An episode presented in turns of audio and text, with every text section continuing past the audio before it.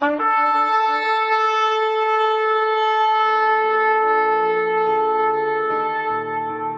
拜是本分，敬拜是机会，敬拜是恩典，敬拜是与神共享天伦。齐来敬拜。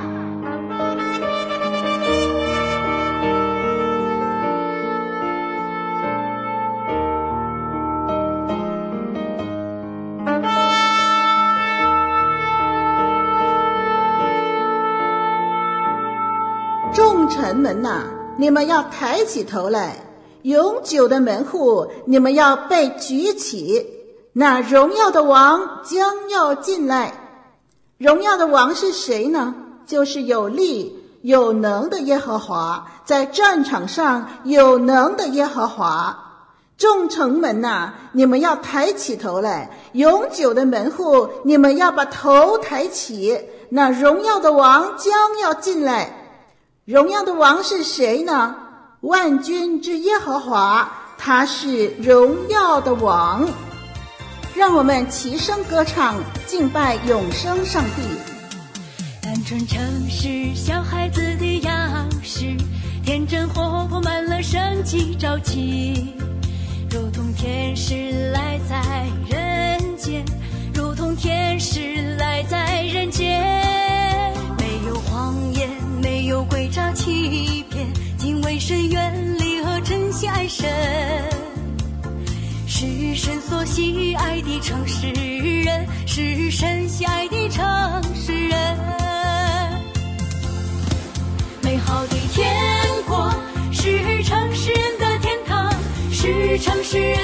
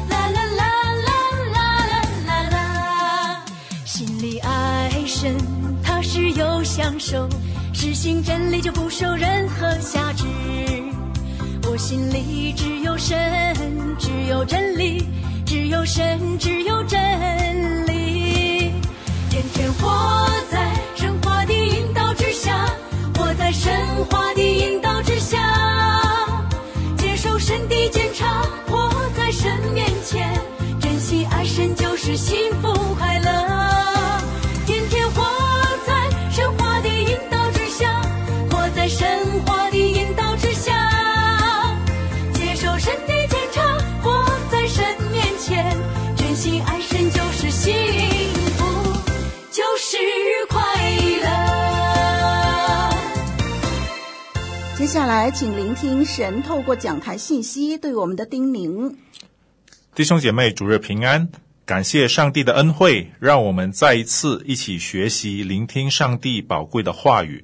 感谢神的恩惠，让我们在不同的国家、不同的地区，甚至从来不曾见过彼此，但是可以借着内住的圣灵，按心灵诚实敬拜同一位上帝。我们的主万军之耶和华。啊，愿我们在主耶稣基督啊来之前啊，持续带着这样的盼望啊，透过诗歌、透过祷告、透过奉献，以及聆听上帝的话语来敬拜赞美，因为这是我们身为基督徒的责任，也是我们外在生命的一种表现。弟兄姐妹，你说你是基督徒，请问别人是否看得出来呢？当我们说我们是上帝的儿女，那我们是否看得见上帝这位天父爸爸他想让我们看见的意象呢？我们的眼睛到底在看些什么呢？今早让我们透过撒迦利亚书，透过内住的圣灵，让我们再一次认清我们信仰的核心。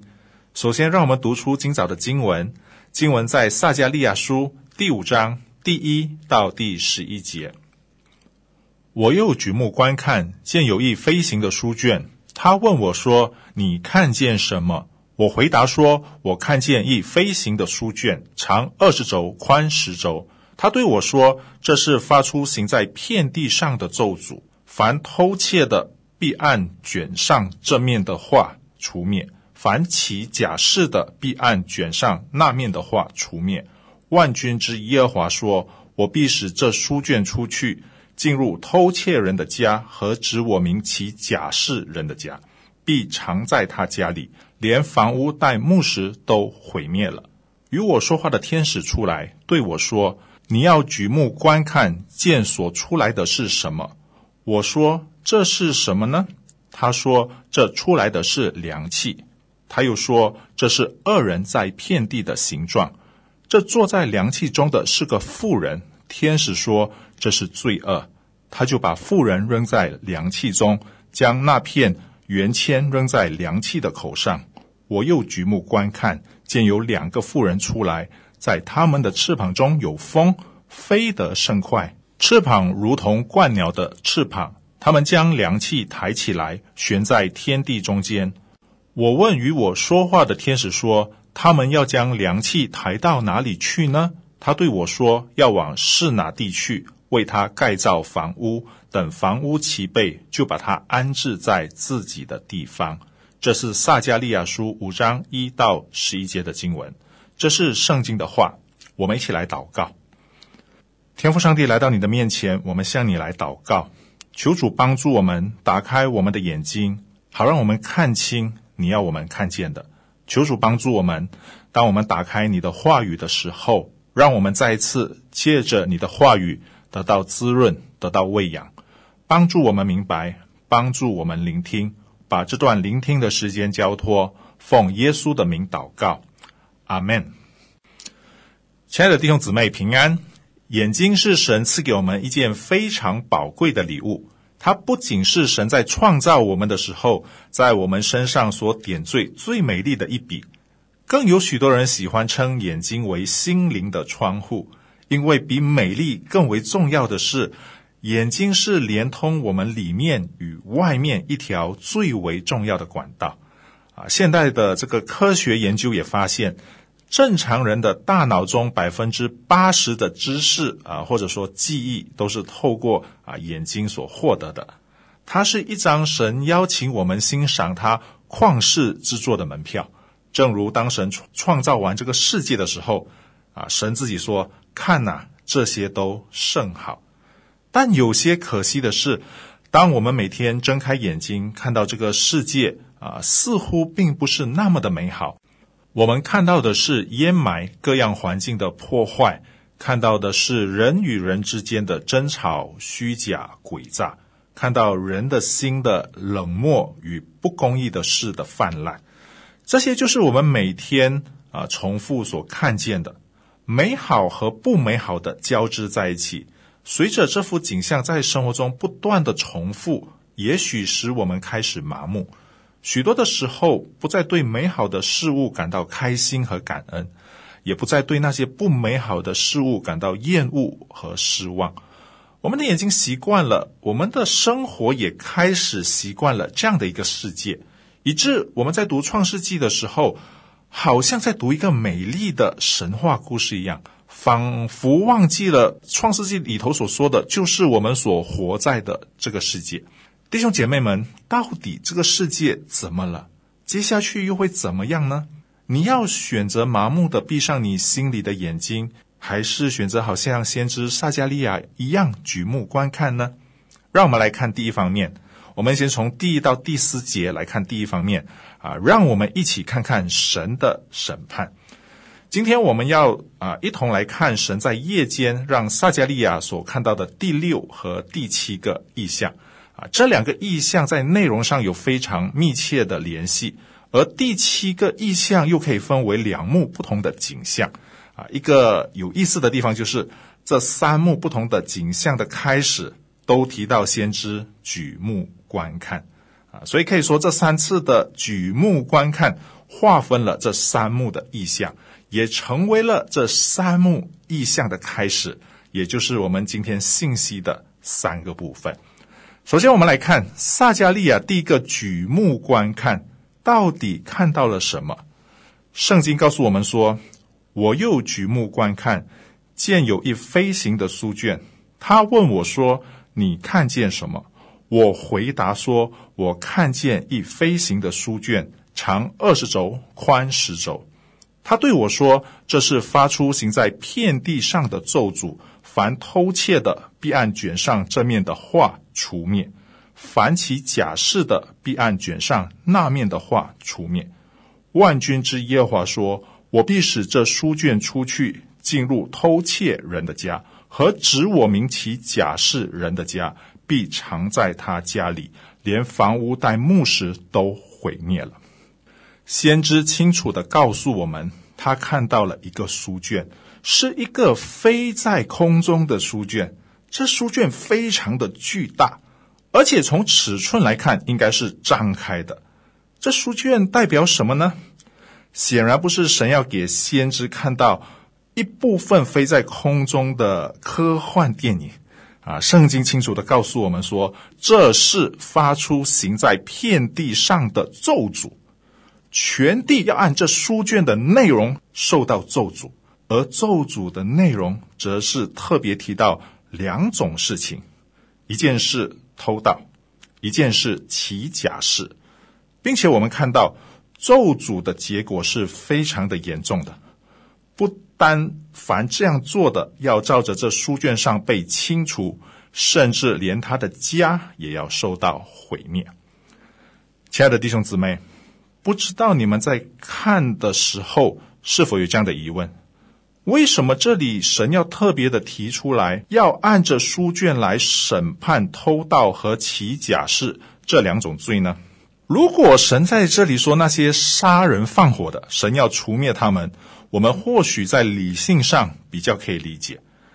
从我们今天的社会角度啊，这个普遍的角度来看，偷窃也许还能算得上是触犯了法律啊，但作为一个小偷啊，就算被抓了啊，可能也上不了报纸。一般上，我们可能也不会觉得这是一个罪大恶极的一种罪恶。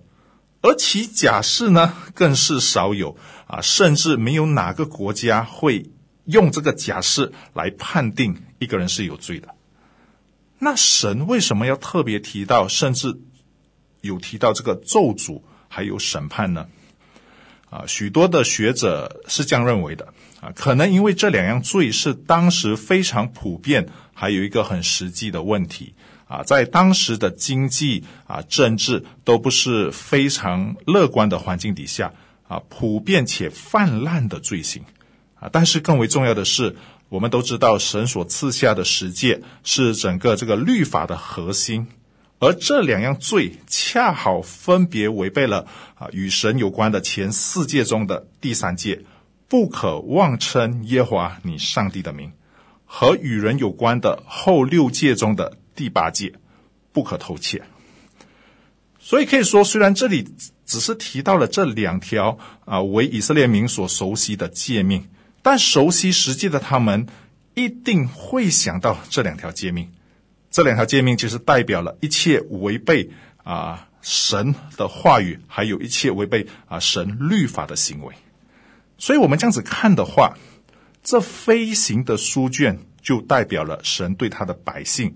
甚至全地公义的一个准则，啊，这同时也要成为他对全地百姓的审判。如果这两条在许多人看来不是那么严重的罪，尚且在面对公义上帝的时候要啊受到如此严厉的审判，何况那些连我们都觉得在十诫当中更为严重的罪？亲爱的弟兄姊妹，圣经和历史都告诉了我们。虽然神无数次的接着他一批又一批的仆人来到他的百姓中，宣告神的话语，宣告神的审判，但是太多太多的时候，人都没有听从。就如神在阿摩斯书二章十一到十二节说的：“我从你们子弟中兴起先知，又从你们少年人中兴起拿细耳人。以色列人呐，不是这样吗？”这是耶和华说的，你们去给拿西尔人喝酒，嘱咐先知说不要说预言。这是阿摩斯书二章十一到十二节的经文。就是因为这样，因此神按他的话语的审判，还有这个惩罚，就真的临到了。而在今天许多华人的教会当中，同样啊，这样的现象不断的在上演着。人们喜欢听神的恩典和慈爱啊，却厌烦听责备的或者有关神公义审判的信息啊，甚至连一些讲员也开始有选择性的。啊，喜欢去讲一些讨人喜欢的啊，心灵鸡汤式的安慰信息啊，希望借此让更多在都市烦乱的生活中的人能得到所谓一丝丝的慰藉。弟兄姐妹们，其实这恰恰是对神公义要求和审判最大的误解，因为圣经中有许多就如今天的审判的信息。虽然一方面让我们看到神对罪恶严厉的态度，但是另一方面，其实这些审判的信息更是神给予他百姓的爱和恩典。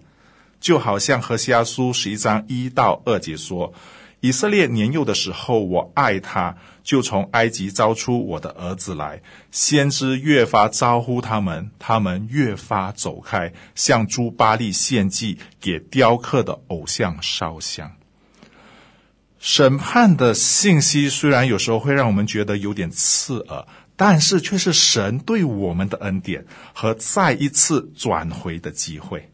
如果没有这些神审判的话语，那么神的公义的审判就这样突然临到的话，也正因为先知知道审判的宣告是带着神的怜悯和爱的，所以先知约拿才不愿意去啊，不愿意去尼尼微去宣告神的审判。亲爱的弟兄姐妹们，你看见了什么？求神给我们举目观看神话语的智慧，让我们再一次正视神的话语。因为每次听见他看似严厉责备的话语，都是我们在这条信仰道路偏离的时候，天父充满牵挂和担忧，一种爱我们的表现。接下来，我们来看第二方面。我们从第五到第八节，看看神用他的能力使罪被约束。这次天使要先知举目观看。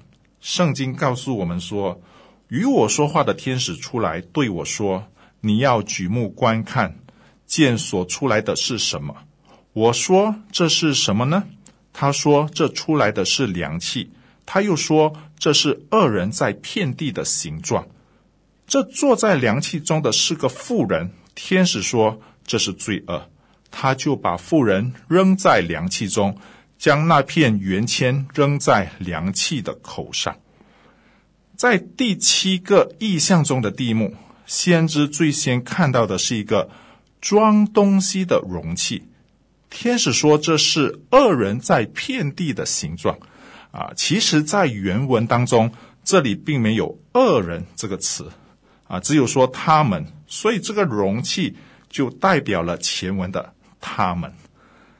啊，可以指示那些罪人，也可以指示啊，我们今天所代表的这个罪恶。所以可以说，这个容器就代表了罪行和罪人在全地的景况。就如罪行和罪人是可见的，意象中的容器也是可见的，可以看见的。但是很快，天使就让先知看到这背后原本不可见的罪恶。原来这全地犯罪的景象，是因为罪恶的力量在其背后。罪恶就如一个女人坐在这容器里，这个女人仿佛想要出来，但是却被天使赶进容器里，并用一块重重的铅块压住容器的口上，使其不能出来。在这一幕的意象中。意象和解释是同时发生的，弟兄姐妹们，特别是姐妹，不要误解了。这个意象不是说姐妹是罪恶的化身啊，而是因为“罪恶”这个词在希伯来文啊原文中啊是阴性的，所以这个拟人化的罪恶的力量啊，就自然的一个啊女性的形象啊展现出来。亲爱的弟兄姐妹，这个意象告诉了我们。这个罪恶的容器固然可恶，罪人固然可恶，但真正可怕的敌人是那藏在里面不可见的罪的力量。此外，这个意象让我们看见，虽然确实罪遍满全地，但是神却依然保守和约束着这片土地。他的能力如那重重的铅块，约束着罪恶的势力，使他不能出来，在全地为所欲为。弟兄姐妹们，无论你身处在哪一个国家，啊，甚至当我们透过网络的媒介，啊，去观看我们所生活的这个世界的时候，我们看见的是一个罪恶泛滥、人性变质的全地。包括我自己作为基督徒啊，有时也会不经意的带着道德的制高点的高傲去讨厌一些人，呃，或者讨厌他们的一些行为或者做法。但是当我在看到这个意象的时候，给了我许多的反思啊。当我们和世界上的人一样啊，乐于指责政府的不公、社会的不义的时候，当我们在祷告求神赐下公义的同时，我们是否有感恩过？神仍然保护着普遍的道德正义的标准放在这个世界当中。我们是否有赞美神，以他的能力来使我们的周围并没有被罪恶的力量所完全的笼罩呢？亲爱的弟兄姊妹，求神赐给我们看到他的能力啊，作为的智慧，感谢天父对我们的保护。也以一个更为积极、更为全面的智慧来看待自己，看待那些原本让我们讨厌的人事物。我们来到最后一个方面，我们从第九到第十一节，看看神使用圣灵使罪恶被远离。在意象的第二幕中，这个容器连同啊其中的罪恶，被两个翅膀有风、翅膀如鹳鸟的妇人带去了示拿，也就是巴比伦。也就是他们曾经被掳的地方，在原文当中呢，风和灵是同一个字，而鹳鸟一词带有忠诚者的意思啊。虽然神已经把这群以色列民从巴比伦带了回来啊，就如神把我们这群儿女从这个世界招了出来一样，但是依然有许多的罪恶曾经出现在那群被掳回归的这个以色列百姓当中。今天也依然影响，甚至缠绕着我们的生命。但是在这个意象当中，最终神要借着圣灵的大能和真正对他的话语忠心，完全的把这罪恶的力量带离他的百姓，将罪恶留给预备最终要受审判的巴比伦，也就是这个世界。亲爱的弟兄姊妹，虽然我们并没有离开这个世界。我们也没有奢望世界会越来越美好，但当我们信主的那一刻，所应许的圣灵已经进入了我们的生命。今天你是否愿意听从神的话语，愿意靠着每天的读经、每天的祷告，仰望注目圣灵的大能，把你生命中那些不应该属于你的不好的想法、不好的行为以及不好的言语，从你生命中被远离呢？求天父将这样的举目观看的智慧赏赐给我们，使我们注视他的步伐，谨守他的道，依靠主的圣灵，一生不偏离。我们一起祷告：天父上帝，我们谢谢你，你的爱是管教的爱，你的爱是挽回的爱。你的爱是不愿意让我们在罪恶沉沦的爱，帮助我们举目观看，要清楚，要看明白，看见主你的心意，帮助我们依靠主的圣灵，一生不偏离。奉耶稣的名祷告，阿门。心里爱神，他是有享受，实行真理就不受任何辖制。我心里只有神，只有真理，只有神，只有真理。天天活在神话的引导之下，活在神话的引导之下，接受神的检查，活在神面前，真心爱神就是幸福快乐。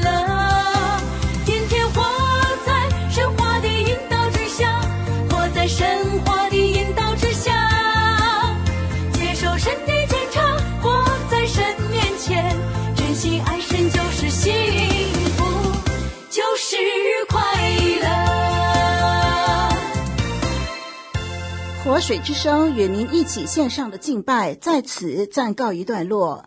我们将在每个星期天与您一同敬拜神，欢迎锁定我们的网址。上帝祝福你。